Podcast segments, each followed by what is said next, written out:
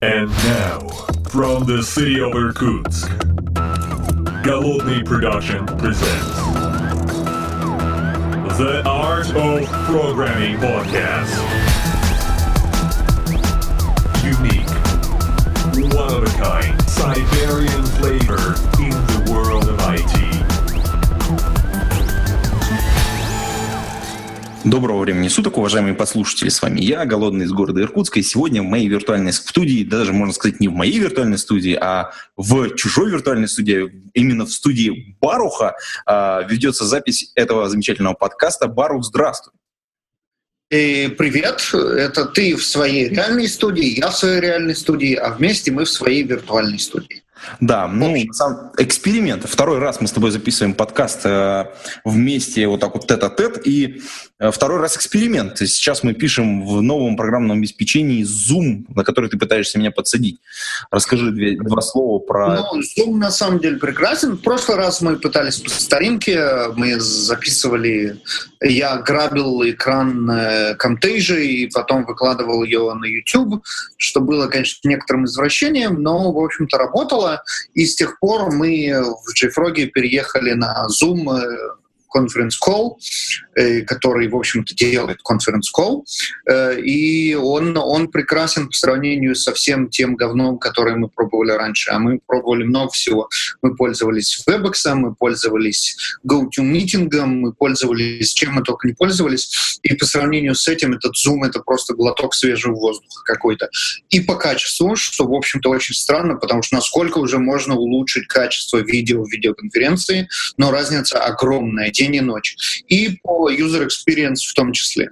То есть э, вот сейчас э, ты записываешь отдельно звук, отдельно видео, просто потому что ты со мной на конференции, и потом ты можешь с этим делать что угодно. Да, это, кстати, прекрасная вообще вещь, потому что не надо там запариваться со всякими... Ну и, кстати, неплохо пишет на самом деле. Ну, да, а, ну и вебинары тоже все мы на Zoom теперь записываем тоже, поэтому если кто э, посетит наши вебинары, начиная вот с апреля, то уже это будет все в Zoom. Я не знаю, насколько для э, зрителей вебинара они заметят разницу, но для нас разница огромная тоже. Ну, с точки зрения подготовки контента, я думаю, да. А, Барух, э, тема-то вообще, кстати, горячая. Ну, правда, подкаст выйдет не так, не так быстро, как хотелось бы, потому что там некоторая небольшая очередь есть.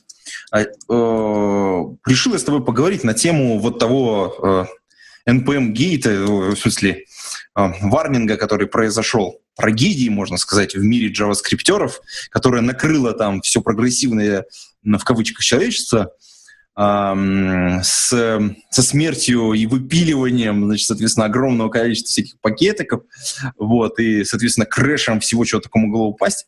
Что ты по этому поводу думаешь?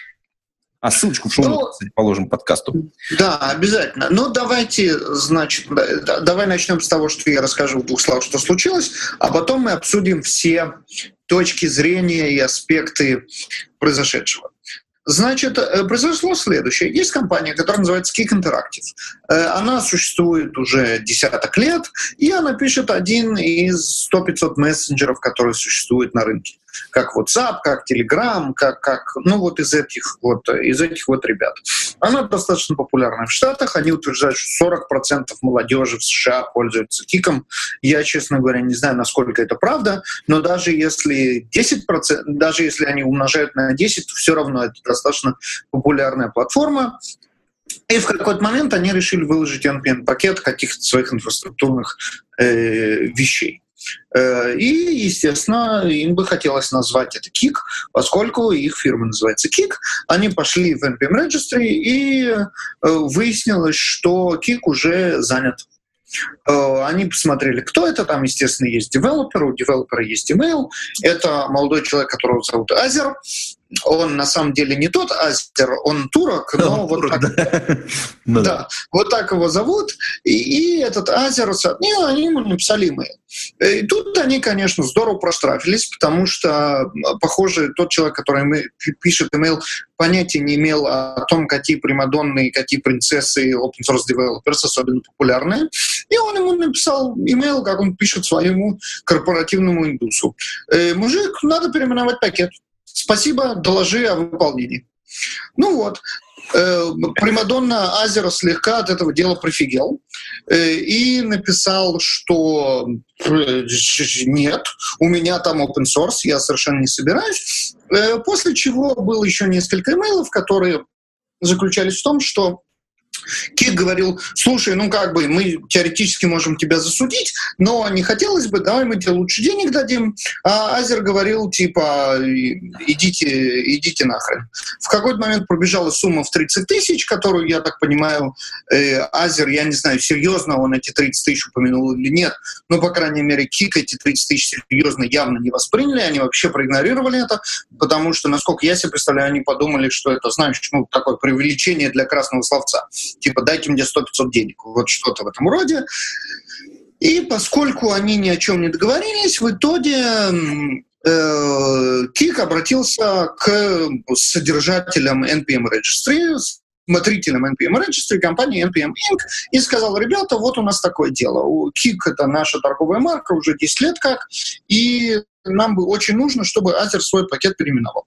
У NPM Registry у них есть полиси о переименовании. Поскольку в чудесном мире JavaScript о namespace никто никогда не слышал, и поскольку NPM Registry — это одна большая куча пакетов с очень похожими названиями и так далее, естественно совершенно, что э, там постоянно случаются конфликты имен. И, и у них есть полиси, которые, грубо говоря,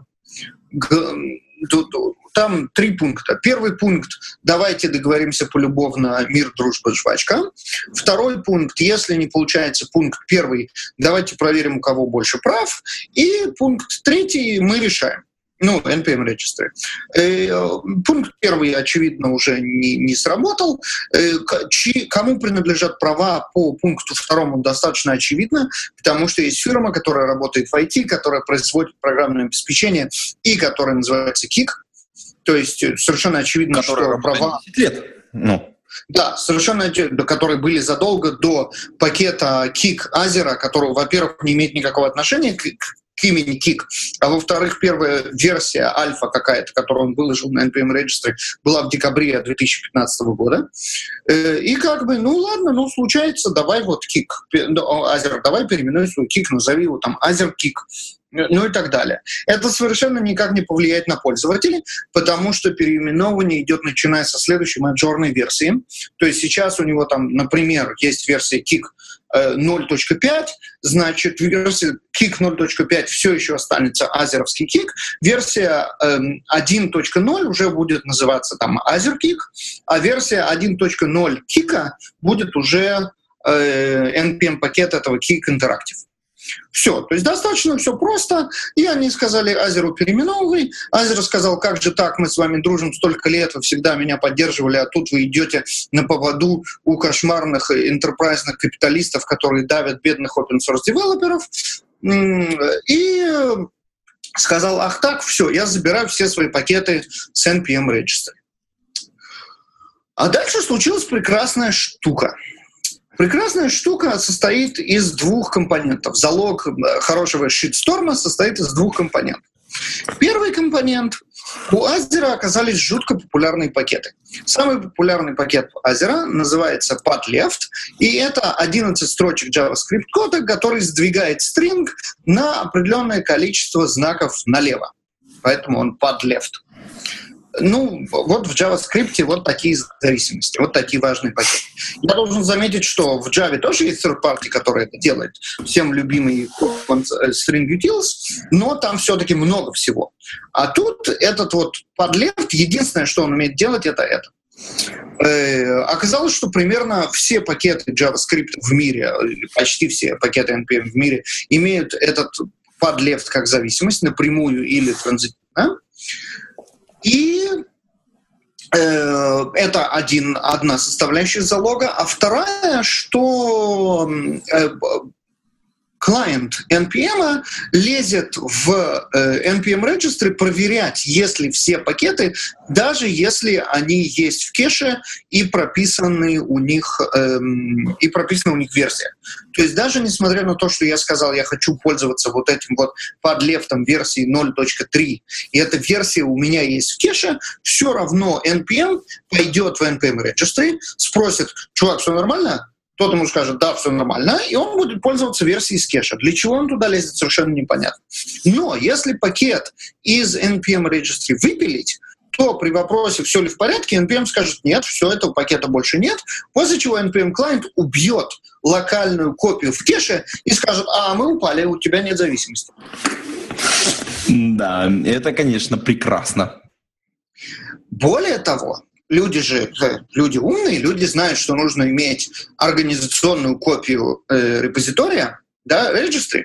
Поэтому у registry есть прекрасная штука. С помощью танцев с бубном, репликации CouchDB эм, и, и, и вообще кучи совершенно каких-то жутких э, организационных решений можно создать реплику NPM Registry у себя в организации. Mirror.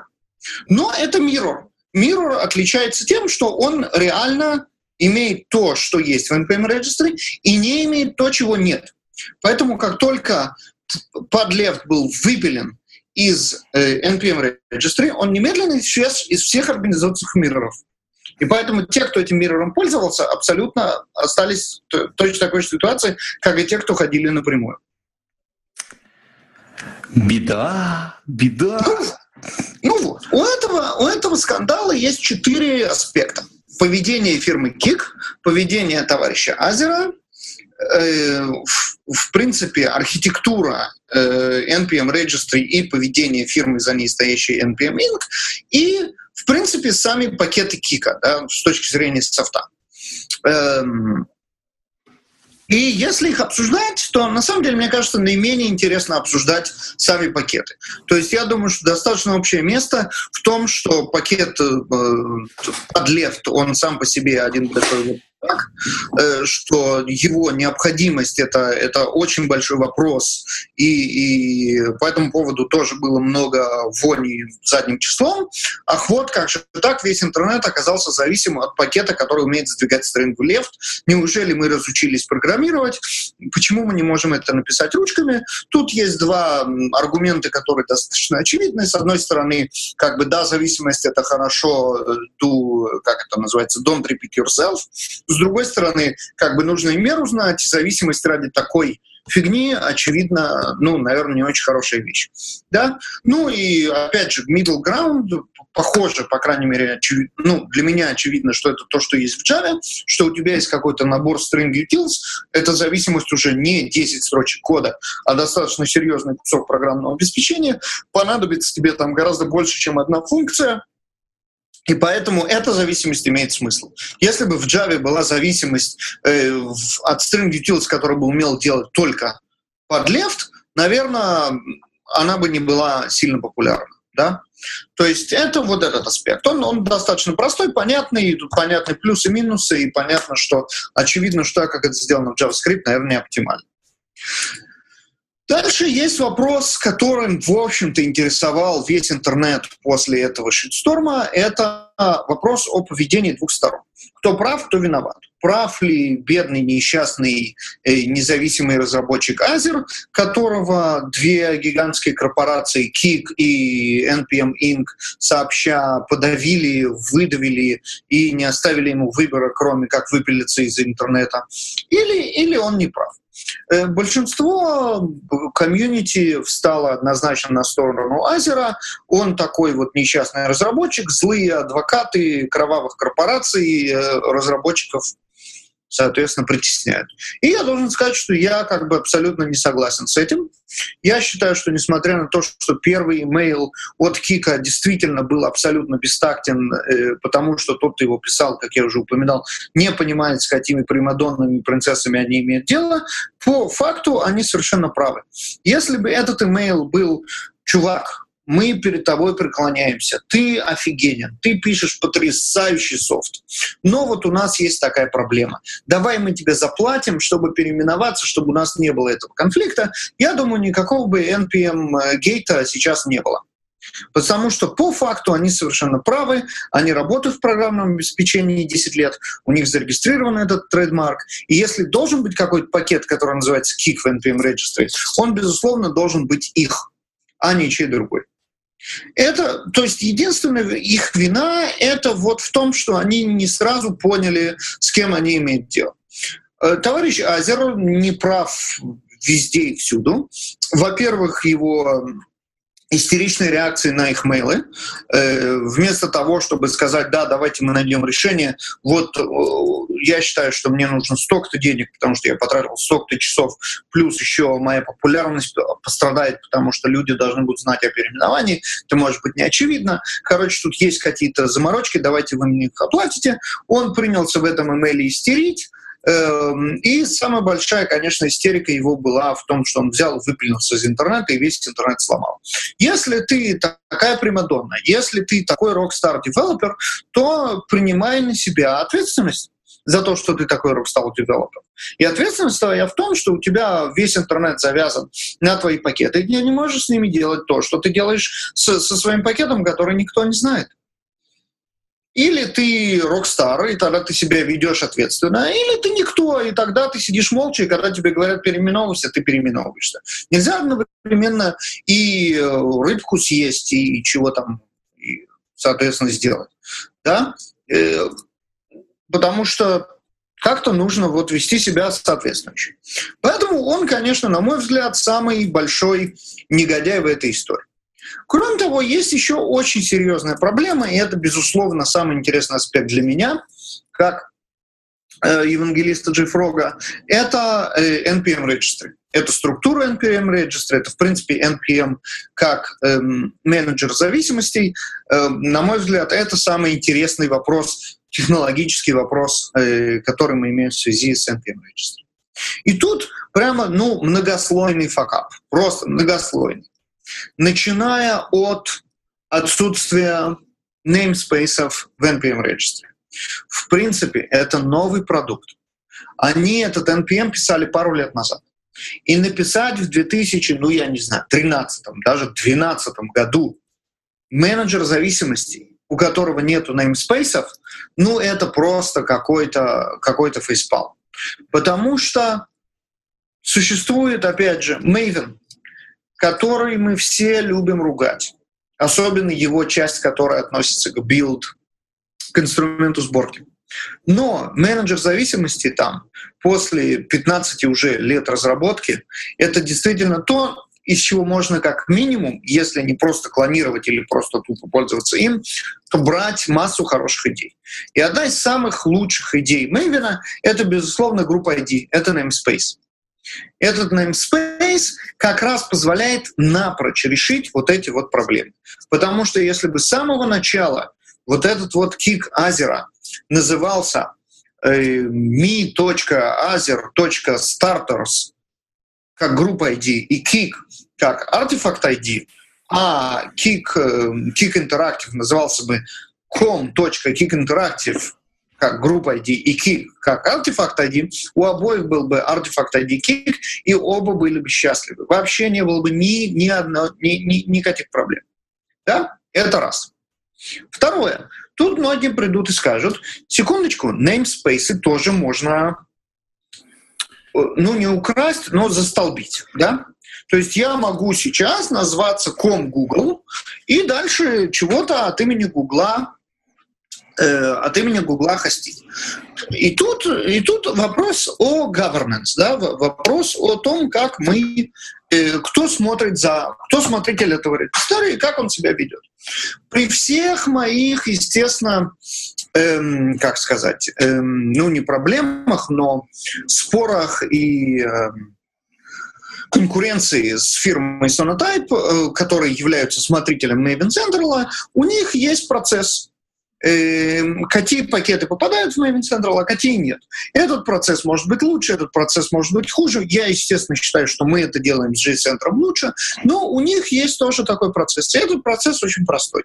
Когда ты хочешь опубликовать пакет в Maven Central, ты пишешь Jira, открываешь джир. И в этой джире ты прописываешь, почему ты считаешь, что у тебя есть право владеть вот этим вот группой ID, вот этим вот namespace. Они делают свои проверки, в основном social, естественно, и после этого решают, можешь ты это делать или нет. Если ты это сделал, то выпилить из Maven Central что-то, если ты прошел эти проверки, очень сложно. Мы, в принципе, взяли за основу такую же систему, постарались ее, естественно, улучшить. Как это работает в Бинтрее? Э, в Бинтрее существует два уровня владения пакетом. Один уровень прямой. У меня есть репозиторий, в нем есть мой пакет. Я делаю с ним все, что хочу. Я могу туда выкладывать, я могу туда стирать, я могу убирать и так далее. Кроме того, есть процесс inclusion. Процесс inclusion — это когда я добавляю свой пакет в чужой репозиторий. То есть я его превращаю не только из своего лично, но и даю кому-то другим им пользоваться. Дальше существует два вида репозиторий. Существует просто чуж... ну, репозитории обычные. У меня есть пакет, я хочу, чтобы ты мог легко пользоваться, у тебя есть репозиторий, я добавляю свой пакет в твой репозиторий. Таким образом, у нас есть такой как Simlink, я владелец пакета, у тебя есть на него Simlink, и тем не менее, если я его сотру у себя, то он сотрется у тебя тоже. И дальше есть то, что называется центральный репозиторий. Центральные репозитории отличаются от частных тем, что они в общественном пользовании. Когда ты линкаешь свой пакет в этот центральный репозиторий, ты его даешь в общественное достояние.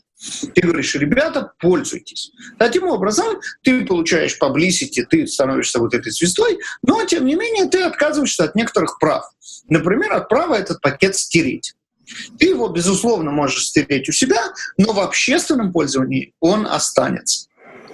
Опять же, если бы такая система была реализовано в NPM Registry, то никаких проблем бы там тоже не было. Потому что Kik мог бы самоубиться у себя в своем репозитории, то есть Azure, но, тем не менее, его пакеты остались бы в центральном репозитории. Как ну, мир, мир бы не был бы сломан, по сути дела. Да, да, мир бы не был бы сломан, как это было у нас. И тут, опять же, возникает проблема ownership на эм, Э, namespace, и у нас это решается, в общем, достаточно похожим способом.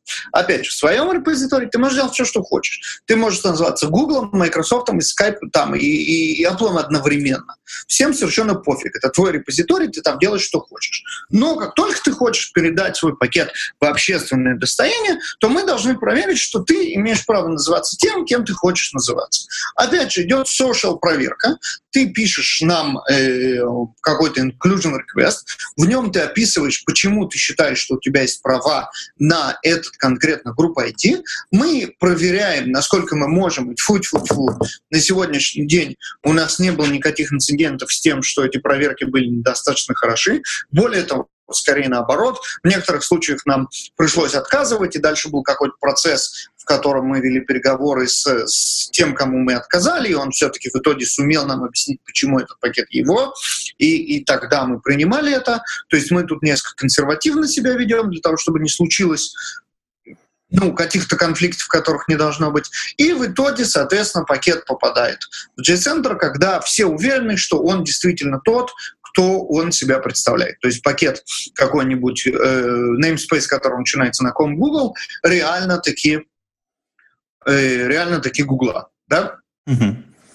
Ну вот. И, и, естественно, я считаю, что, что вот это правильное решение. И если бы NPM Registry был создан по таким вот, э, на таких принципах, то, естественно, никакого NPM Gate не случилось.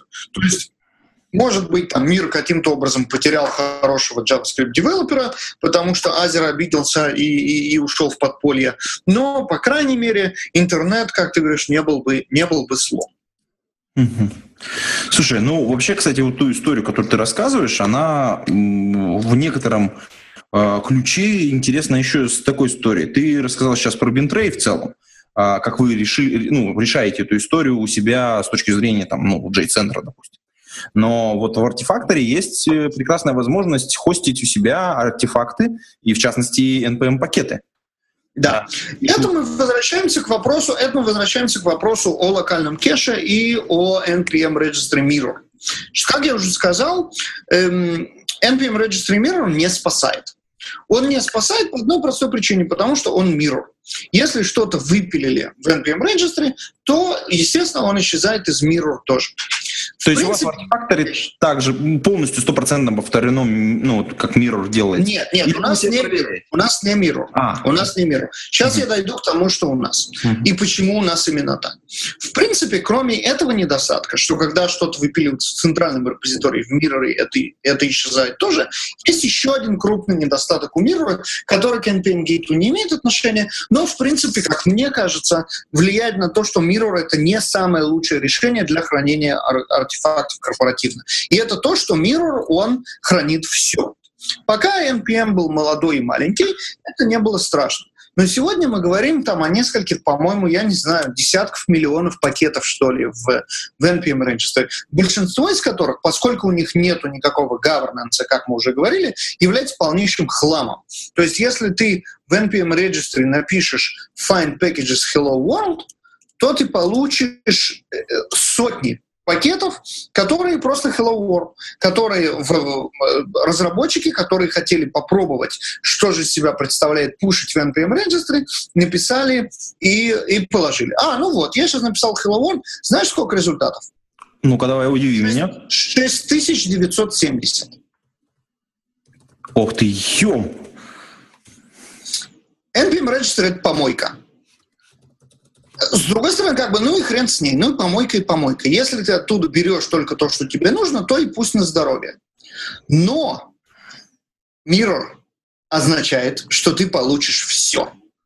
Ты получишь не только не только вот этот вот подлев, который тебе нужен, но еще и 6970 хиловордов. Понимаешь? Вот. Поэтому, на мой взгляд, на мой взгляд, э, Mirror неправильное решение. Какое же правильное корпоративное решение? Правильное корпоративное решение — это кэш. Кэш отличается от Mirror тем, что, во-первых, он on-demand, да, то есть там будет кэшироваться только то, что тебе нужно, а с другой стороны, он э, не работает в обратную сторону.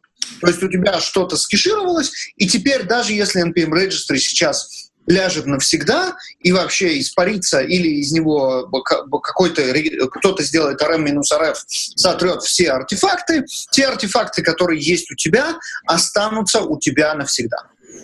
Соответственно, те люди, у которых стоял организационный кэш, как, например, Artifactory, вообще не заметили NPM Gate, потому что у них этот подлефт был однажды скеширован, и теперь, что бы с ним ни происходило в NPM Registry, им будет совершенно до лампочки.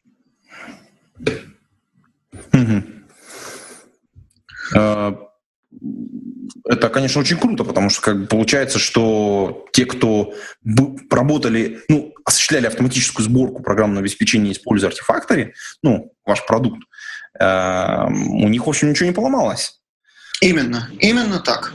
Это, это вот, вот в этом самое главное преимущество кеша. И на самом деле, особенно при таком поведении NPM Registry, что теперь уже совершенно очевидно, что полагаться на него нельзя ни в коем случае. Это единственное, что сегодня можно сделать. Можно говорить о стратегии на будущем, как должен измениться NPM Registry, должна ли быть какая-то альтернатива для NPM Registry, как для Maven Central есть альтернатива JCenter. Должны ли мы в Бинтрее э, написать какой-нибудь NPM Center, да? Mm-hmm. Это все очень хорошие решения на будущее стратегически. В практическом плане, если вы не хотите, чтобы ваши билды начали падать завтра из-за того, что очередная примадонна типа Азер решит, что она красиво э, кончает жизнь самоубийством на сцене, то единственное решение, которое вас от этого спасет, это организационный кэш, эм, и, ну, естественно, артефакторы — это один из один, один из вариантов. я бы сказал, что на сегодняшний день это самый эффективный вариант, поскольку э, артефактор является наиболее универсальным решением. В нем вы кешите все практически все технологии, которые, э, которые вы сегодня используете в организации. Да? То есть э, Java, э, .NET, JavaScript, не только NPM, но и Bower, CocoaPods для разработки на macOS и iOS, чего у нас еще, композер вот-вот скоро будет. И э, это с точки зрения разработчика, и с точки зрения сисадминов все их артефакты тоже. Docker имиджи, Debian пакеты, RPM пакеты, Vagrant пакеты, OPKG и, и, и так далее. То есть, грубо говоря, имея один такой кэш, вполне можно защититься не только от NPM Gate, но и там от какого-нибудь Gate или Gems Gate и так далее, и так далее. Ну, ты как э, developer advocate, э, так сказать, полностью э, реализовался в, в, вот в этой истории по поводу э, NPM Gate. А, Все-таки давай немножечко вот по, по поводу личности Азера поговорим. Ну, так коснемся ее немножко с другой стороны. Сейчас э, мы, может быть, его поступок попробуем посмотреть с другой стороны. Вот он сейчас куда-то придет устраиваться на работу. Вот представим, что мы с тобой вот менеджер в той компании, куда он пришел. А что мы, какое мнение мы можем о нем составить с точки зрения человека, который, вот мы берем его на работу. А, то есть а, в профессиональных качествах его, ну, с точки зрения именно э, там, человека, который умеет написать JavaScript код, мы не сомневаемся, потому что ну, у человека там кусок достаточно сильной, большой работы сделан. Э, более того, он, он пришел, и, скорее всего, он, с одной стороны, как ты сказал, уже примадонна, да, но, с другой стороны, это человек, который э, однозначно в кругах известен, то есть, как бы, ну, в JavaScript кругах. Эм, и вот э, можно ли вот подумать, по какой причине мы могли бы его взять к себе в компанию, или наоборот отказать ему? То есть вот эта вот история, она подсветила нам что-то о, о, о нем как о девелопере? Смотри, я бы сказал, что у него есть определенный, как то, что называется социальный капитал, да. И, и мне кажется, что единственное, единственное, на что его имеет смысл брать на работу, это на позицию, на которой он этот социальный капитан сможет ре, реализовать. Правильно? И, и, на мой взгляд, это не разработчик. Мне кажется, брать его, брать его как... адвокат, то что-то такое. Брать его как разработчика — это совершенно явно была бы огромная ошибка. Во-первых, он явно переоценен для себя. Он, безусловно, чувствуя себя примадонной эм, и принцессой JavaScript закатит э, такую цену, за которую можно будет взять пять хороших разработчиков. Ни один из них, может быть, не будет настолько популярен, как Азер, но, безусловно, их общий value будет э, в четыре раза больше, этих пяти. Эм, поэтому разработчикам, мне кажется, ни в коем случае нельзя брать. Это будет отравленный совершенно однозначно э, внутренняя коллектив. структура людей. Да, коллектив, да, да, коллектив будет однозначно отравлен, будут бесконечные э, какие-то разборки, и даже если он не будет организатором, то, безусловно, то, как он привык, что к нему относятся, не, не, в организации ему будет очень сложно. Поэтому мне кажется, что разработчикам его брать однозначно ошибка. И какую-то позицию, где он этот социальный капитал сможет реализовать, как э, developer advocate, да, то есть какой-то евангелизм технологический, или даже в такие вещи, как, ну тут я совершенно не знаю, захочет ли он, скорее всего, нет, но какие-то вещи, как маркетинг, пресейлы, solution engineering, где он может быть лицом компании, это, безусловно, хорошо. Я не сомневаюсь, понимает, что ни на одной из этих позиций он не захочет идти, может быть, только заниматься евангелизмом, и то для этого нужно понимать, что такое маркетинг, а он повел себя в этой э, ну, вот, жестко вот достаточно. Ситуации, в этой ситуации показав, что он совершенно понятия не имеет, что такое маркетинг эм, и как себя нужно вести. Э, в общем-то, мне кажется, что я, я сегодня не вижу, на какую бы позицию он бы подошел, например, в нашей организации. Ну, то есть в, цел, в целом получается, что э, человек э, знаменит, э, имеет бэкграунд, но э, брать его на работу это такой огромный риск, что, причем, ну, то есть, как мы обсудили, где он, в принципе, мог бы работать, но для нас это неприемлемые все варианты. Ну, я надеюсь, что тут ты со мной согласен, но мне кажется, что это однозначно гораздо больше головной, головной боли, чем пользы. Да, это такая боль, которая кончится ничем хорошим. И, кстати, вот э, по поводу поведения, ну, слава богу, у нас таких больших крупных скандалов немного вообще как бы в IT-мире, хотя они периодически бывают. Э, я не слышал, чтобы какой-нибудь такой вот скандал хорошо закончился человек, который его организовал. Ну. Ты знаешь, есть исключения. Например, вспомни о уходе Гатсона из Оракла. Ну, это да. То есть здесь, здесь, ну, ну здесь как бы... Э, ну, тут 40 вам много кто связан. То есть тот, тот, тот же MySQL, с который вот Марина DB делал, ну, я не, не прав, правда, не уверен, что он сможет повторить э, успех MySQL там, и так далее, да, то есть здесь да, да, да. Э, есть, есть ну, как ну, да. Какие-то бадания, бадания с Oracle, они были более удачные. Но мне кажется, потому что там однозначно было понятно, кто, кто хороший, кто плохой, да? Ну да, здесь как бы так вот. А здесь это совершенно не очевидно, потому что на самом деле Kick Interactive совершенно, на мой взгляд, не может сравниться по злодейству с Oracle, когда они требовали... Корпорация зла не тянет, не тянет. Да, да, да, да. Когда они требовали, когда они требовали права на, на Хадсон, мне кажется, это совершенно не, не, не сопоставимые совершенно. Не очень хорошо. Ну, как... Смотри, мы посмотрим. На самом деле, то, что я читал про NPM Gate, а я этот э, скандал очень плотно мониторил как раз из-за своего шкурного интереса, потому что там были очень хорошие opportunities для, для нас. Э, большинство, большинство девелоперов все-таки, несмотря на ни на что, на стороне Азера. Ну, мне кажется, что это, ну, такой, это как сказать, юношеский идеализм. Да. Это юношеский идеализм. Да, это, это, это вот э, рабочий класс против, э, соответственно, каких-то кровавых капиталистов. И, эм, по крайней мере, все взрослые люди, которые каким-то имеют более-менее какую-то ответственность, они, в общем-то, понимают, что все, все не так однозначно. Какие-то рядовые девелоперы, которые никогда в жизни никого ничего не менеджили, они за рабочий класс, за победу пролетариата. Мне кажется, вот разлом происходит где-то там. Ну, тут еще очень важный момент. Один из моих э, бывших э, коллег как-то, э, ну, программистов по менеджеру в одном небольшом, так сказать, стартапчике. Так получилось. И через какое-то время вернулся обратно, значит, став девелопером, приходил и рассказывал, что mm-hmm. всех, всех просто каждого программиста заставлял по manage 'ить один маленький проект для того, чтобы оказаться в ситуации, что ты просто обязан следить за временем, следить за деньгами, за feature 'ами, чтобы они все выходили вовремя, за э, взаимоотношения с заказчиком отвечать. Э, и ну, и, и за многими другими soft skill 'ами э, там, всего коллектива и в целом компании.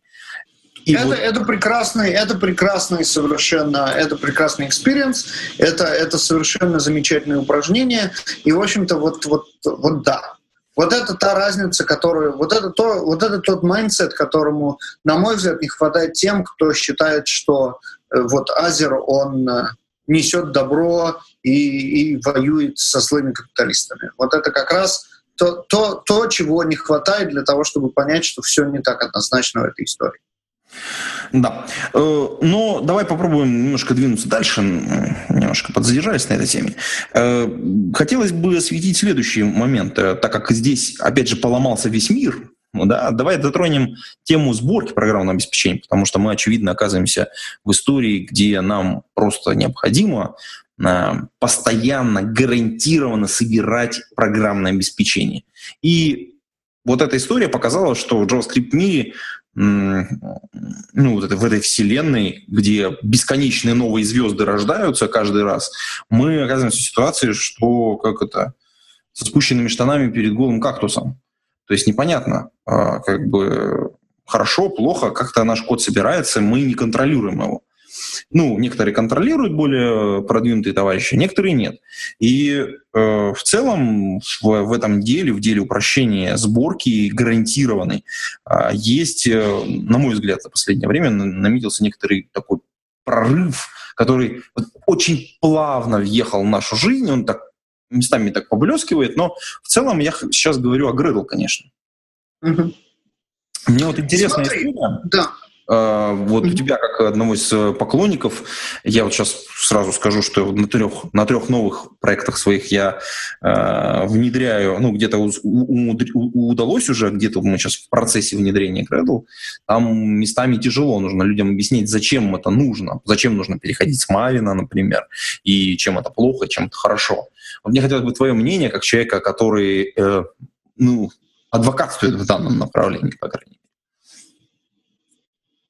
Смотри, эм, в принципе, проблема, сейчас мы вернемся, конечно, к Гредлу, и я с удовольствием о нем поговорю, проблема инструментов сборки, она совершенно та же, что и проблема менеджеры зависимости и центральных репозиториев. Эм, поскольку идеального тула на данный момент нет, э, каждый новый язык программирования, каждый новый комьюнити считает необходимым переизобрести велосипед, потому что они уж точно напишут правильно. Э, и одна из причин, почему случился NPM Gate, это потому что, например, NPM пренебрег одним из самых главных правил, которые были придуманы не нами много лет назад, что если у тебя есть артефакт, э, релиз э, релизной версии, то есть у тебя есть артефакт под какой-то конечной версией, ты никогда в кеше, ты никогда и ни за что больше не лезешь проверять, какие у него новости и что с ним происходит в центральной репозитории или даже в корпоративный кеш. Если у тебя есть этот артефакт, все, ты им пользуешься, и тебе больше ничего не интересует. Это принцип, который, в общем, достаточно основной, э, который существует давно в очень многих системах сборки dependency managers, почему-то NPM работает не так. Почему-то NPM даже для артефакта, который релизной версии считает необходимым, лезть в NPM registry и спросить, ну, чё, какие новости? А никаких новостей не должно быть. Но, тем не менее, вот, э, вот это, это происходит. И э, это пример того, что регулярно каждый комьюнити считает, что нужно изобретать велосипед. Я тебе сейчас в чатик скину прекрасную ссылку, которую я очень-очень рекомендую э, почитать всем нашим э, слушателям. Это длинное чтиво, то, что называется long read. Medium mm-hmm. оценивает его в 50 минут, и это на английском. Соответственно, для не native speakers это может занять еще дольше. Эм, если кому-то, кто может прочитать, я очень О, рекомендую. Тот, кто не... Вещь, да. Да, тот, кто не может, э, приходите на джет в Минске, э, там мой кейноут будет немножко об этом тоже. Это не замена, но, в общем-то, более-менее об этом. Эм, речь идет о том, почему никогда в жизни вам не нужно писать пакет менеджер. Или, если вы все-таки хотите писать пакет менеджер, какие аспекты существующих пакет менеджеров вам нужно понять, чтобы написать что-то, что будет более-менее хорошим. И, и, и, и, безусловно, главный takeaway из этого — не переизобретать велосипед. И если смотреть на какую-то систему сборки и на какой-то package, ну, э, менеджер в зависимости package менеджер сегодня, то, безусловно, безусловно, э, я бы рекомендовал посмотреть на Gradle как наиболее удачный. Безусловно, там есть проблемы. И, наверное, перед тем, как перейти к похвалам Грейдла, имеет смысл упомянуть пару недостатков. Эм, на мой взгляд, самый большой недостаток Грейдла — это эм, его полная противоположность Мейвину как системе сборки. Мейвин, э, он э, очень то, что называется он, это очень закрытая система.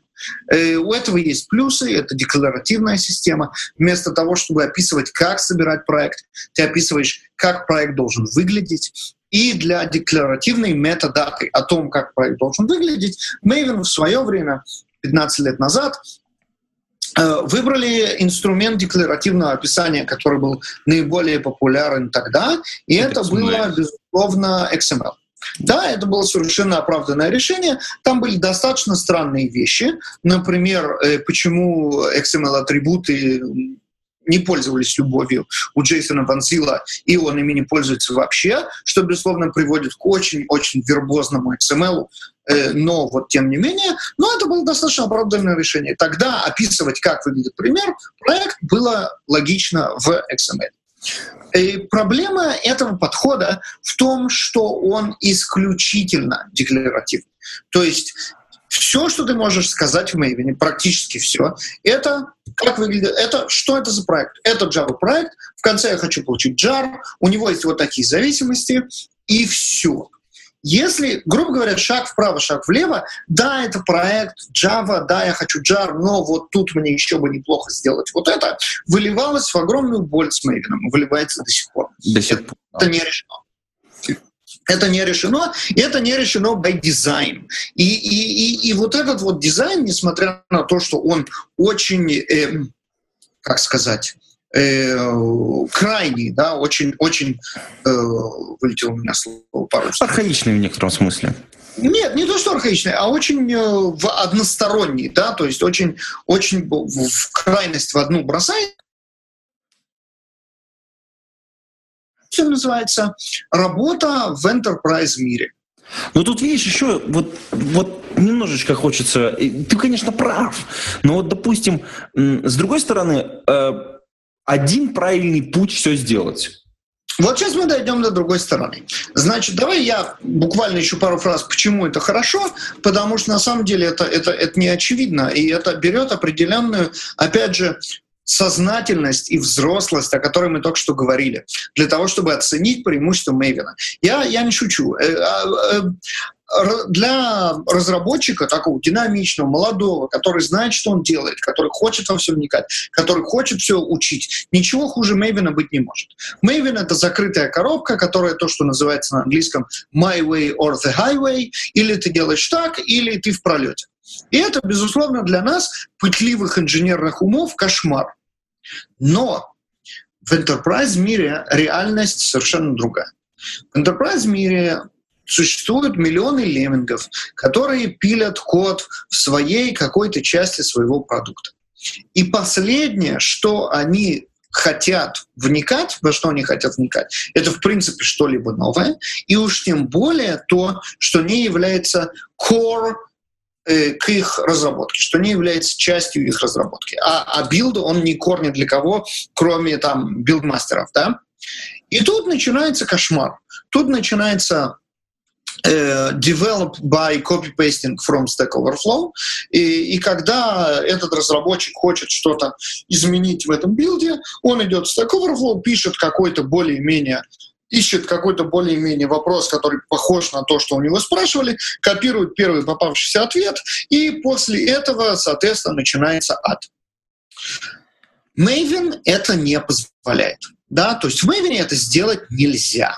И если ты захочешь что-то подобное сделать, ты просто это сделать не сможешь. И ты сделаешь то, что правильно сделать в этом случае. Ты пойдешь к своему билдмастеру и скажешь, чувак, мне нужно вот это. Билдмастер, конечно, тоже будет страшно страдать, потому что это Maven, потому что это все страшно неудобно, но в итоге плагинчик тут, костыльчик там, что-то будет работать. И в итоге, соответственно, все будет так, как надо, и, и build-файл э, будет развиваться э, в правильной, у правильных владельцев организации. С Gradle 'ом совершенно практически 100% гарантировано, что если у тебя не организация типа Netflix или Apple, где любой инженер — это э, distinguished инженер, да, который знает, что он делает, хочет учиться, и перед тем, как э, засобмитить какую-то строчку кода в Gradle, будет точно знать, что, что она делает и почему, эм, Gradle — это верный путь к эм, катастрофе, к сожалению. И это, мне кажется, самый главный недостаток сегодня Крейла — это отсутствие вот этого вот enterprise режима. Причем, на самом деле, мне кажется, что это недостаток чисто технический, а не какой-то э, дизайн да, или, или, или какой-то стратегический. То есть, грубо говоря, что я бы хотел увидеть от Gradle, это enterprise плагин. То есть ты его включаешь в Gradle, после чего ты не можешь писать никакой код внутрь конкретного Gradle скрипта, которым пользуются все. Ты можешь только оплатить плагины. А, соответственно, билдмастеры будут иметь всю силу Грейдла, к которой мы сейчас перейдем, и, соответственно, Э, это, то, это та комбинация, которая позволит Грейдлу взлететь еще выше. Потому что если мы смотрим на сегодняшний день, кто его использует? Его используют стартапы, где все инженеры знают, что они делают, и его используют две-три крупные организации. Какие? Его использует Netflix, его использует Apple, его использует LinkedIn. Все эти три компании, ну, LinkedIn может быть с вопросом, но, по крайней мере, Netflix и Apple отличаются и известны качеством своей рабочей силы. То есть в Apple и в Netflix мы можем быть уверены, что девелоперы знают, что они делают.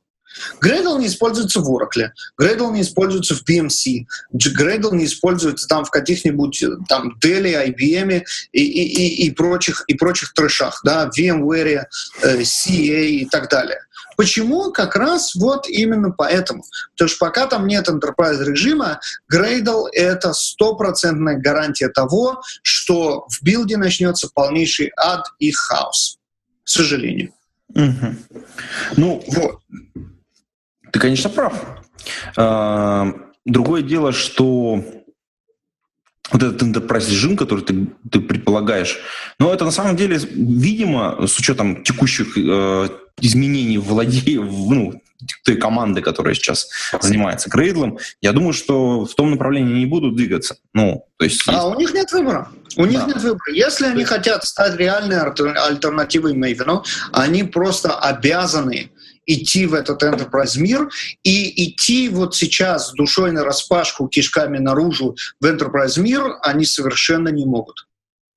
Ну, в любом случае, да, эта компания недавно получила денег, у них э, там что-то меняется, я думаю, они в этом направлении рано или поздно придут. Вопрос, насколько они готовы меняться, потому что вот эта свобода, она привлекает. Э, все стартапы с тобой, все хорошо. Есть... Я не говорю, я совершенно не говорю, что теперь нужно кидаться в противоположную сторону. И что нужно закрывать все, отменять все, э, закрывать возможность писать какие-то там таски в, в Gradle скрипте и так далее. Нет.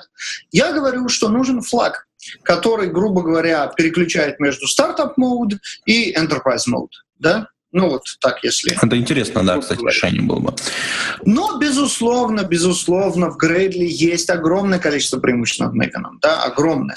И, например, то, что там можно сочетать, декларативный build, в котором ты описываешь, что такое твой проект, какие ему нужны зависимости, какие ему нужны плагины, да, и э, какой-то вот э, мод, э, то, что называется эмпирический, где ты можешь взять и написать конкретно, а вот в этом степе делай то-то, то-то и то-то, это, безусловно, преимущество. Да, конечно, чище всю императивную логику выносить в плагин. И в этом плане он похож на Maven, потому что Maven тоже говорит, императивная логика идут в плагин. Насколько эти плагины удобно писать, насколько эти плагины удобно использовать, день и ночь. Безусловно, Gradle выигрывает. И, кроме того, еще одна очень-очень важная фича в Грейдле, которая, на мой взгляд, опять же, может им сослужить огромную службу, когда они таки смогут зайти в Enterprise, это раппер. Ну да, кстати, одна из самых важных вещей, которая подтолкнула меня, собственно говоря, самому самостоятельно сделать переход между Мэйвином и, собственно говоря, Грейдлом, это, собственно говоря, рэпер, который позволяет... Да, Давай, давай поговорим немножко, поговорим немножко про раппер. Что это такое? Раппер это, это фича, которая позволяет build скрипту Gradle скачать Gradle для того, чтобы самого себя запустить. То есть это маленький какой-то Java main, да, который дергается у которого есть batch-файл, который ты и запускаешь. То есть, когда ты говоришь, что-то нужно собирать, ты на самом деле обращаешься к этому batch-файлу. Этот batch-файл проверяет, стоит ли Gradle в системе, и если он не стоит, он Gradle скачивает и, и устанавливает. Ну, это... Что интересно, да, что интересно с этим, что интересно с этим раппером? Этот раппер имплементирован как jar. Да, это какой-то код, исполняемый там GrooveScript внутри или Java, я уже сейчас не, не очень уверен, но тем не менее это какой-то jar-файл. И этот jar-файл, и сейчас я говорю для людей, которые знают меня и мою, так сказать, и, и, и то, чем я занимаюсь, какую-то просто невероятную ересь, э, jar, этот jar-файл должен лежать в source-контроле Почему это ересь? Потому что jar-файлы не должны лежать в source control. Source control в source control должны лежать сорсы. Жары должны лежать в, естественно, бинарном репозитории, то есть ну, в артефакторе, грубо говоря. За исключением раппера. Почему за исключением раппера? Потому что раппер — это часть скрипта сборки.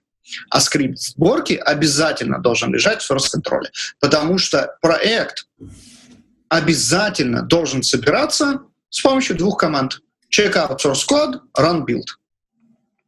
Если проект не собирается с помощью этих двух команд, это значит, что adoption этого проекта в мире и онбординг новых девелоперов в команде становится совершенно намного-намного сложнее. За одним исключением. Нет, ты абсолютно прав, но, как мне кажется, есть еще очень важный момент. Э, очень часто режим э, предварительной, предварительной проработки проекта, ну, когда мы делаем не рабочую боевую систему, да, а мы делаем какую-то тестовую версию нашего программного продукта, чтобы просто посмотреть, поиграться с тем, что здесь поле для экспериментов. И есть высокая вероятность, что я, как специалист, которому поручили вот эту вот штуку вот потестировать, не обязательно мой проект должен собираться ну, вот, вот так одним, соответственно, щелчком, а, потому что здесь я экспериментирую, собираю там библиотеки, проверяю их работоспособность. Да, в тот момент. А почему, а почему нет? Расскажи мне, вот, вот, вот давай с тобой наконец поспорим.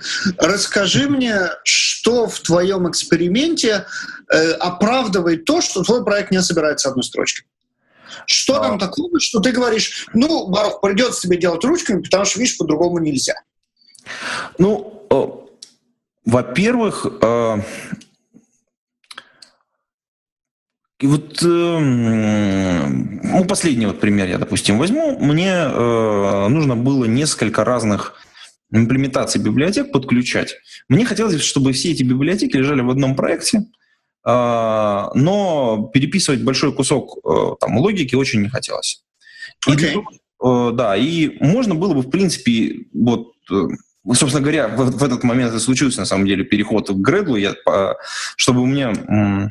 Фактически у меня было четыре разных скрипта, которые собирали а, мой а, проект. Соответственно, с разными зависимостями, разными, соответственно, вариациями. И, но конечный э, скрипт, который позволял мне это все собирать, он не был ни Мавиновским, ни Гредловским, а это был отдельный скрипт э, консольной команды, mm-hmm. который я написал уже в конце. Э, для того, чтобы можно было потом это все затестить на большой системе с, с отдельными сборками э, и отдельным прострелом, соответственно, по производительности. Э, ну, okay. бенчмарк запустить. Но до того, как я это сделал, мне нужно было собрать четыре разных программных обеспечения разного программного обеспечения, и сборка проекта сама по себе не собиралась в одном репозитарии. Ну, то есть, в смысле, я ее мог выгрузить, но работоспособную мог собрать одну версию, а мне нужно было четыре разных было не очень Смотри, хорошо. Можно было Нет, я, я, я, понимаю, я понимаю твою боль. Да. И эта боль, тем не менее, не является оправданием, что это не собирается одной строчкой. Безусловно, уже в, в Грейдли, как ты выяснил, это ну, решается. Да. На самом деле это решается не каким-то кастомным скриптом, а сейчас в Грейдли есть структура, которая это поддерживает. Называется она, по-моему, Flavors. Или mm-hmm. как-то есть, есть какой-то блок, который позволяет, я, честно говоря, это приблуда, которая пришла из андроида, ну, из версии для андроида, из плагина для андроида в Gradle, но сейчас она работает для всех, который позволяет тебе собрать разные варианты. Да, или вариант, может, она так и ну, называется. Mm-hmm. Я что-то вот сейчас не вспомню. Ну, вот что-то такое. Но, более того, даже в Maven это решается с помощью профилей. Да, можно с помощью профилей было сделать, да. Потому что в профиле ты можешь прописывать разный набор dependencies, в профиле ты можешь э, на, э, добавлять разные source-сеты, и таким образом ты бы мог через минус P собрать четыре варианта э, твоего эксперимента. Ну, да? вот То есть... прямо не хотелось, да. Ну... Нет, так это, это, наоборот, хотелось. Это тебе не хотелось, а юзерам как раз очень хотелось. Поэтому тут, тут, я, тут я не могу с тобой согласиться, что это оправдывает не, не, не сборку одной строчкой. И не могу с тобой согласиться. Не, ну подожди, а чтобы собрать, опять же, все четыре разные варианта, мне нужно было четыре строчки. Тебе нужно, да, но с другой стороны, смотри, у тебя же четыре разных варианта собираются только в определенных эм, ситуациях. На самом деле они собираются для того, чтобы их деплоить на четыре разных сервера, чтобы потом против них гонять четыре разных стресс-теста. Правда же? А ну они автоматом собирались у меня. У меня вот нет, скрипт, понятно, который что, делал. нет, ну, понятно, что автоматом они собираются, но ты конкретно говоришь так. Сейчас я вот сейчас у себя на компьютере хочу попробовать одну. И ты ее запускаешь у себя на компьютере, ты попробуй. Потом Мгм. Ты это все коммитишь, у тебя все прекрасно. Это все там попадает на какой-то Jenkins, Travis, там, Ну да. Circle CI. Там они собираются все четыре, четырьмя строчками. На самом деле это четыре разных, разных проекта. Да, четыре. Каждый проект из них деплоит на разную виртуалку, на разный сервер и так далее, и потом ты запускаешь 4 там гатлинга, 4 джеймитера для того, чтобы они бомбили эти 4 разных сервера одинаковым количеством реквестов и смотришь, где лучше перформанс. Ну почти так и было. Ну вот. Ну, это вот было уже в конце, когда нужно было отдать другим людям. Но это... Нет, но ты это мог сделать с самого начала, на самом Ну, мог, мог. Это правда. Э, Но вот по поводу, собственно говоря, и, в общем, когда мне не захотелось этого делать, я, собственно говоря, и перешел к Gradle.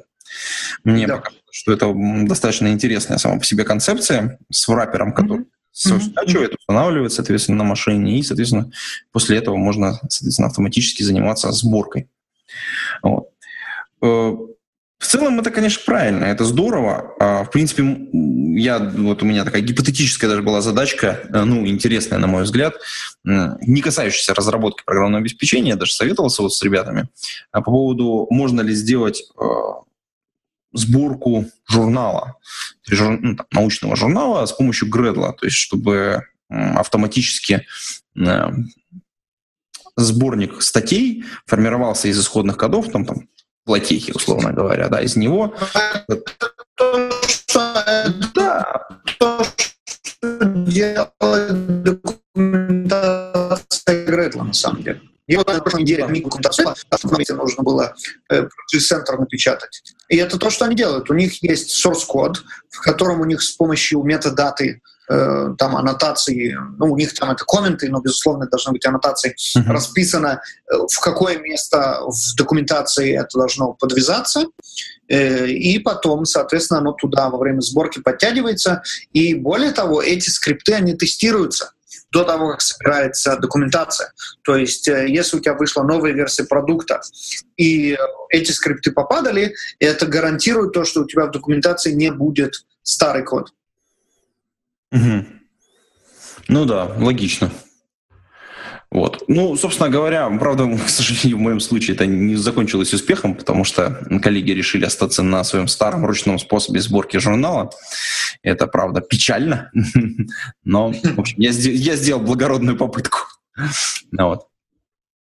А, Они дорастут, дорастут. ну, я не уверен, ты, Я в это верю. Оптимист в этом смысле. Кстати, интересный момент, что Gradle-то, по сути дела, использует э, в качестве своего основного инструмента Groovy как, яз- ну, как язык внутренний. Ну, не совсем так, конечно, да, но ты так же, как э, к Gradle, относишься очень хорошо и к Groovy. И был, Да. какой-то, да, для тебя там пазлеры существуют огромное, вот все, все, все вот это вот я не разделяю твоего оптимизма по поводу этого языка. Ну, такой, еще один язык на JVM. Но мне хотелось бы услышать какие-то аргументы, зачем. Смотри, э, тут э, как все, как как и с любым, как и с любым дру- другим э, аспектом э, нашей работы и вообще нашей жизни, самое главное это все хорошо в меру, да. И Groovy тоже хорош в меру. Он очень хорош в достаточно большую меру, но это не значит, что теперь нужно свой production код, который у тебя там э, написан на Java, срочно переписывать на Groovy. Нет. У Groovy есть, я бы сказал, четыре, наверное, я не знаю, сколько сейчас у меня получится, но, допустим, четыре проверим, и очень хороших приложений. Первое приложение — это э, то, для чего его использует Gradle, и это Domain Specific Languages.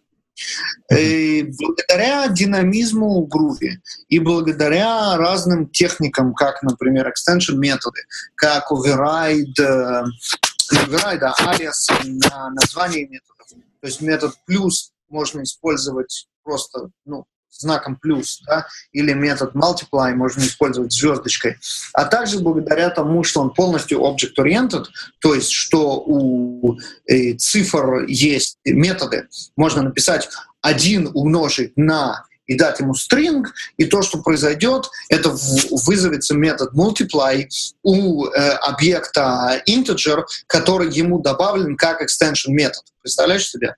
Это вот я только что заместил несколько, несколько фич для того, чтобы получить очень мощный DSL да, какой-то domain-specific э, language. Э, благодаря тому, что в скрипты можно бандить какие-то переменные, и тогда тебе не нужно их объявлять, тебе не нужно их создавать, и ты можешь начинать скрипт с того, что ты пишешь там, эм, э, ну вот как в Redley, да, ты пишешь dependencies. Что такое dependencies? Dependencies, оказывается, это метод объекта project но объект проекта нигде не объявлял, потому что объект project добавлен в этот скрипт с помощью механизма Groovy. Вот. И, и, и благодаря этому, эм, благодаря этому Groovy очень-очень хорошо подходит для domain-specific languages. Эм, и на самом деле ничего лучше, на самом деле, я, по крайней мере, не видел. Мы посмотрим, как Kotlin будет с DSL, но даже ребята из JetBrains в разговорах со мной э, признают, что Groovy на данный момент наиболее сильный язык для, для domain-specific languages. Именно поэтому он был выбран, он был выбран Gradle. Еще одно огромное преимущество Groovy — это его похожесть на Java.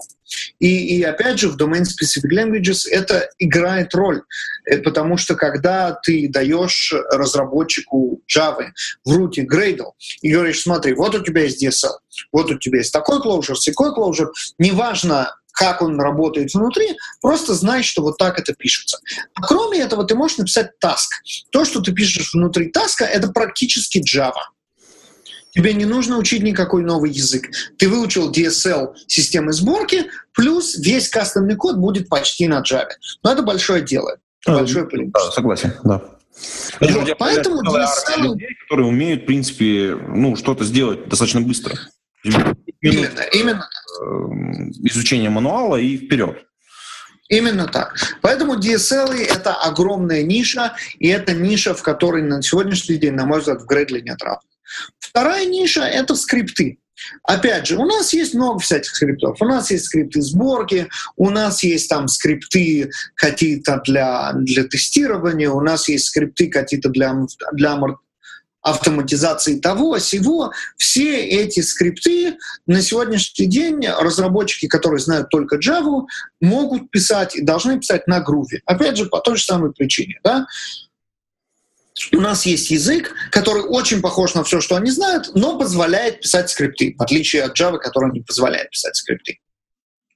Вместо того, чтобы сейчас говорить разработчику, иди учи Bash, и он будет в этом аду языка, который придуман там в 70-х годах, пока он там сможет хоть что-то написать, Вместо этого он может быть продуктивным сегодня.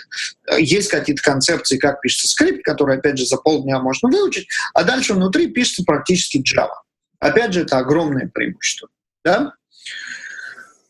Это второе. Третье, на мой взгляд, динамические куски проекта. Динамические куски проекта могут быть, могут реально быть намного более читаемыми и намного более элегантными и написанными намного быстрее на груве. Что такое динамические части проекта? Это там, где benefit от Groovy Dynamic Typing, от Typing и от эм, э, всяких вещей типа XML-билдеры, XML-сларперы, э, JSON-билдеры, JSON-сларперы, они могут быть очень-очень, э, эти, эти бенефиты могут быть очень-очень большими. Потому что если есть какой-то огромный кусок, где нужно парсировать XML, э, гигантский XML, я тебе приведу пример, у нас есть в Artifactory, в э, создание метадаты для RPM для пакетов э. Mm-hmm. Э, YAML. Яма, да.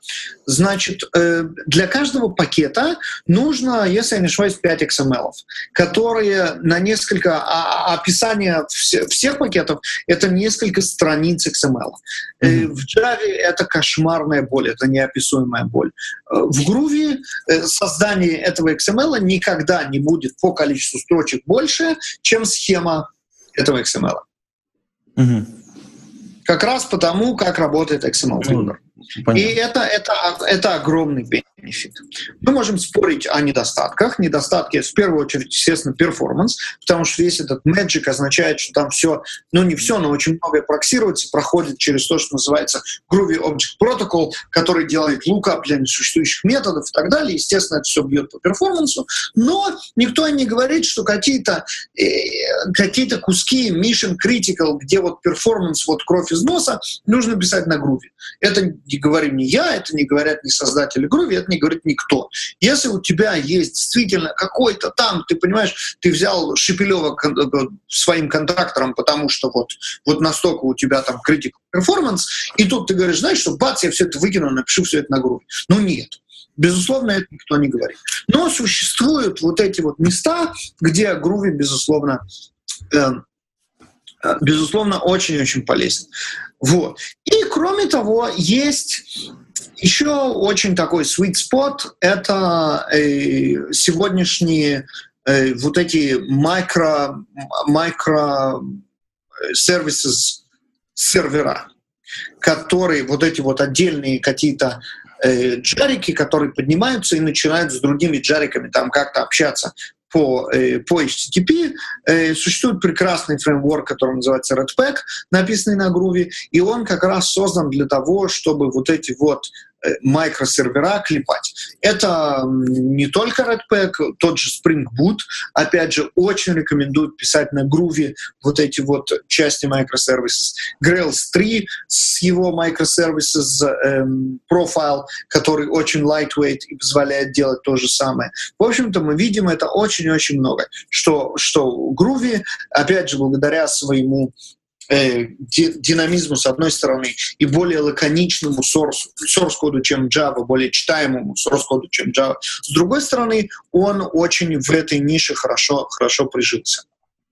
И, естественно, последнее, наверное, это все, что касается не продакшн кода, где перформанс тебе менее важен, а вот э, как сказать, декларативность, э, читаемость кода, DSL важны больше. И здесь я говорю о системе сборки, в первую очередь, Gradle, и о тестировании эм, тулзы, как Spock, естественно. Spock, Spock. Как, я, сразу, я пытался вспомнить как раз вот, да. Да, Spock, Betamax, э, как его зовут? Betamax — это для тестирования HTTP. Э, потом есть еще ну, есть целый, есть целый набор, ну, что сейчас помнить, целый, целый набор э, библиотек для тестирования интеграционного, юнит и так далее, и так далее, mm-hmm. которые очень-очень хороши на груве, потому что они никак не влияют на перформанс своего проекта, а тесты на них писать легче, понятнее, декларативнее и так далее. Ну, вот у меня, кстати, Спок — это следующая цель после внедрения докера.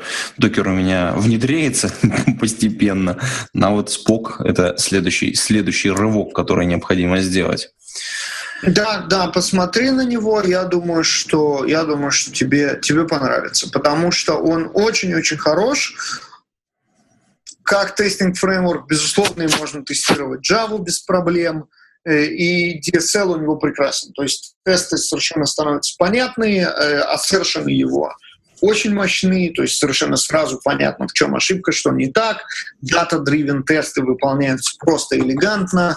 И, и в общем-то, ну, я не вижу, грубо говоря, ни одной причины на сегодняшний день пользоваться чем-либо другим для тестирования в проекте вообще. Это сильное утверждение. Я думаю, что это сильное утверждение. отдельно конечно, про эту тему подготовиться, чтобы можно было что-то ответить. Но кстати, ты не боишься, что Груви пропадет? Ну вот неприятность недавно случилась со, со, со скалой, э, про которую, вот как вот тыц, и отрубила просто. Вот она вот была... А вот, вот интересно. И нет. А вот интересно, с Груви же, с Груви же тоже случилось что-то очень похожее. Очень похоже. Вот у меня прямо вот, э, когда... Очень же интересно случилось. Сначала случилось... Причем сначала случилось именно с, э, с Груви, а потом со, со скалой. И причем с Груви-то все вроде более-менее, а со скалой вот. все ничего. Вот это, вот это, вот это очень интересный очень интересное сравнение, и, честно говоря, я об этом думал, и я не понимаю. Э, я знаю, что случилось с Груви, так сказать, то, что называется, с первых рук. Я там коммитер был, и, ну, в Apache еще, по-моему, нет, по крайней мере, неофициально, но, тем не менее, достаточно, как сказать, при, в приближенных кругах. Э, и я, я совершенно точно знаю, что, что там произошло. Э, этих ребят уволили из Пивотала. В этот момент как раз, значит, более-менее накрылся медным тазом Кодхаус. Эм, и сочетание этих двух эм, событий привело к тому, что нужно было искать для Груви, грубо говоря, новый дом. Э, было несколько foundation, которые рассматривались, э, конкретно Eclipse, Apache и еще какой-то, я, честно говоря, даже не помню название, какой-то более маргинальный, э, решили да, идти в Apache. Apache Groovy приняли, был процесс инкубации, из, из инкубации Groovy благополучно очень-очень быстро вышел. И на самом деле существует, есть два эффекта у этого. Во-первых, ничего не поделаешь. Когда было шесть человек full-time job, который, не, не, не шесть, трое, три человека full-time job работали над Groovy, а сейчас нету никого, кто работает full-time job над Groovy, конечно, скорость разработки замедлилась. Да, очевидно, да. Да, да, идут релизы, да, фиксятся баги, да, есть какие-то новости постоянно, но, например, наша большая мечта о том, что Meta Object Protocol выйдет в этом, в прошлом году, в 2015, естественно, не случилось. И какие эм, э, э, Э, у, у какие есть шансы, что она выйдет в 2016 пока непонятно. Но, тем не менее, Groovy стабилен, Groovy используется в продакшн. С помощью Compile Static Performance Groovy сегодня, на сегодняшний день прекрасен. И то, что он в Apache сослужило для Groovy очень хорошую службу. Потому что э, внезапно большие enterprise, большие компании, которые раньше очень сторонились Groovy, потому что что это за непонятная хрень, да еще с таким странным названием, префикс Apache делает чудеса. Потому что всякие там IBM и BMC и CA вдруг говорят, знаешь что, ну это проект Apache, наверное, там это самое, не, не, не пальцем деланный. Давайте мы на него посмотрим. И, соответственно, adoption у Groovy только растет. Это, естественно, очень-очень интересно и, и, и не может не радовать. На этом фоне то, что произошло со скалой, как она вот умерла и как отрезала, это, конечно, это потрясающее совершенно событие, которое я до сих пор не могу понять, потому что очень сложно мне поверить, что весь тот шум от скалы, который мы слышали, он был совершенно искусственно создаваем, и это все было... Не, людям очень нравилось на ней писать, я, я знаю. И, и это был исключительно пиар, Прям и вот сейчас пиарную и вот пиарную сейчас финансирование закрыли, и бац, больше на скале никто не пишет, а скале никто не говорит. Я, я этого вообще не понимаю, если честно. Угу. Слушай, я не понимаю, что произошло. Э, да, ну я тоже не понимаю. Мне, мне и самое главное, что механизм действия не очень понятен, потому что здесь вот не произошло, а здесь да. То есть вот. Меня это, конечно, с это под, под, как-то так подзадуматься заставило. Но хотелось бы вернуться немножечко на стек. А, ты... Единственное объяснение, которое я это вижу, извини, сейчас мы... Uh-huh. Это, это, это интересно, я люблю об этом говорить, потому что это очень-очень интересный, как сказать, феномен. И единственное объяснение, которое я в этом вижу, я не хочу думать, что это так, это именно, что хайп был создан и поддерживался в большинстве своем искусственно в случае скалы. Ну, это не похоже. Слушай. Была фирма, была фирма, которая очень много денег вкладывала в маркетинг и пиар. Кстати говоря, абсолютно в противоположность Груви, где маркетинг и пиар не существовали вообще. То есть я бы сказал, так, популярность Груви, она естественно просто потому, что другой у него нет. Никто их не пиарит, у них не было full-time евангелиста никогда, у них не было никогда пиар-фирмы. Все, что у Груви есть, это, это естественный рост. И насколько я понимаю, именно поэтому мы не видим вот какого-то такого закрыли кран, все кончилось. В случае с Груви. Те, кто любили Груви, не стали его любить меньше из-за того, что Гийом, Седрик и Йохан не работают в пивотале. Понимаешь? А, а с точки зрения скалы, единственное объяснение, почему все так отрубило, это потому, что, на мой взгляд, большой кусок хайпа поддерживался эм, поддерживался искусственно за счет каких-то пиарных маркетинговых влияний, вливаний и так далее. Я не говорю, что были какие-то проплаченные блогеры, грубо говоря, да, я этого не утверждаю, но то, что очень много народу внезапно потеряли всякий интерес к скале, как только Lightband от нее отказался, для меня, честно говоря, совершенно поразительно. И никаких других объяснений, кроме того, что это был искусственный хайп, я, я не могу найти. Да.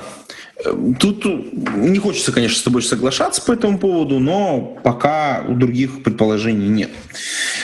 Я тоже не хочу в это верить, но у меня нет других.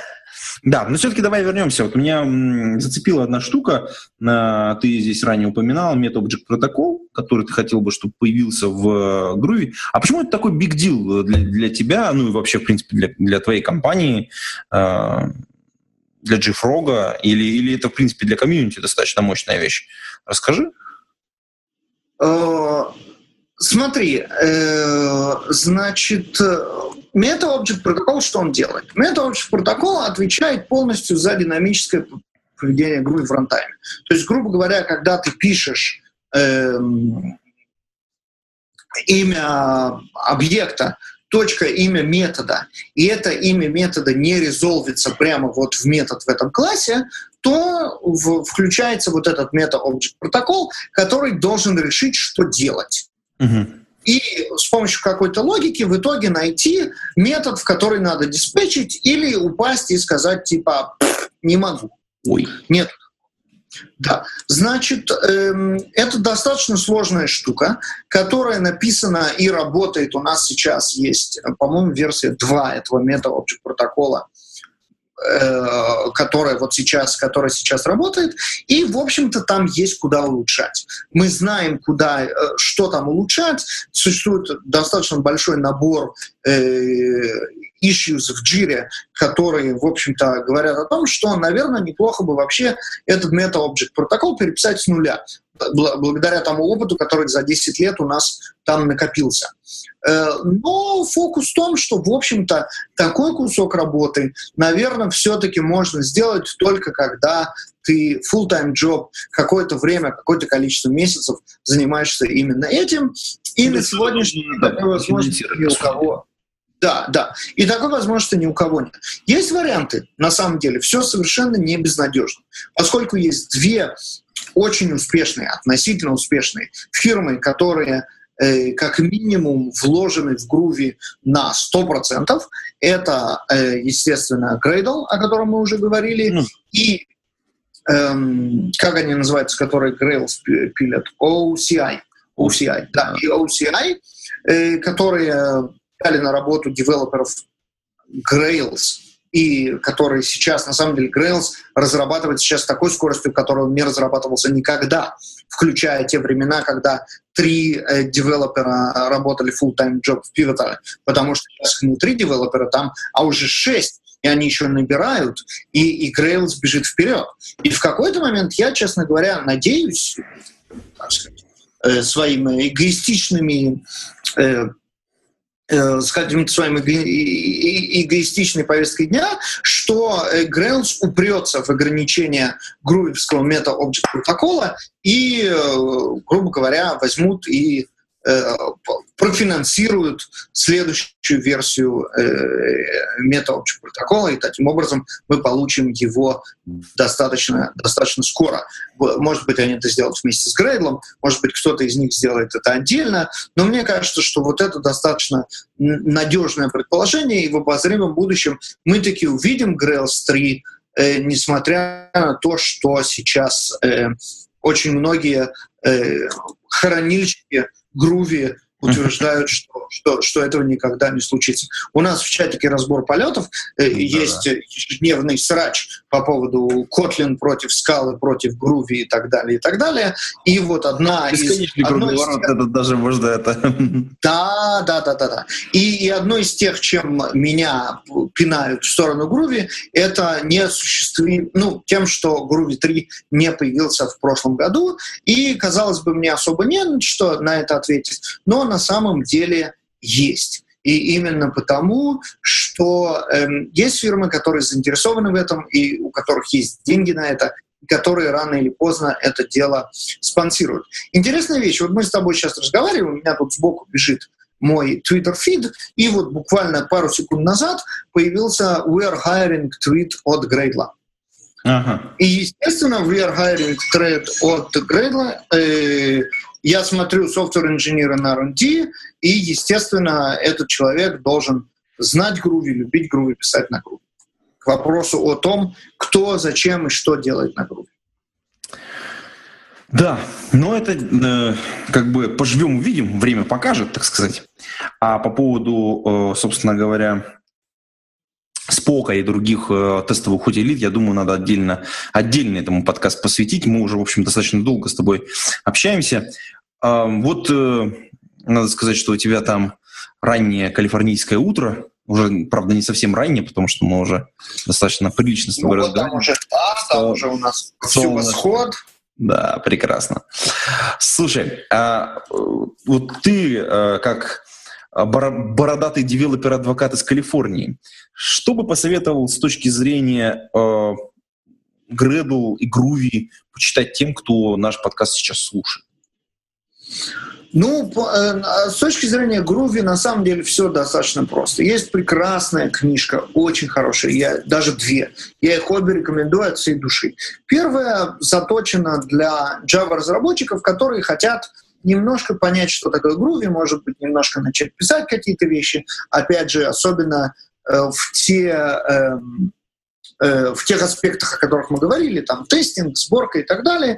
И она называется Making Java Groovy. Я тебе сейчас опять же скину в чатик mm-hmm. Ее, э, на нее ссылочку. И она написана прекрасным э, человеком, очень талантливым э, просветителем Кеном Казаном, с которым мы, кстати говоря, записываем Groovy подкаст раз в пару недель.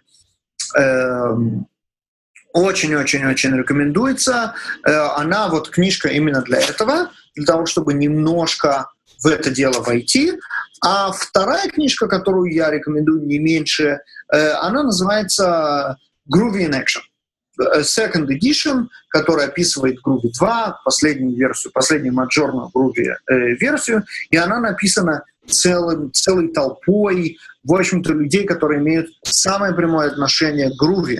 Там и Гион Лафордж, project менеджер Groovy, там и Седрик Шампо, один из ведущих разработчиков Groovy, там и Йохен, другой ведущий разработчик, э, Дерек Коин, который консалтант Groovy из, из фирмы Кану и так далее, и так далее. И эта книжка, она, она прекрасна э, как раз благодаря э, благодаря тому, что, э, что она написана вот, вот этими людьми, и, в общем-то, это, так сказать, из источника ближе некуда. Соответственно, после того, как немножко э, попробовали э, вот и понравилось э, Groovy, э, Making Java Groovy, следующий этап, такой более deep dive, это Groovy, это Groovy in Action.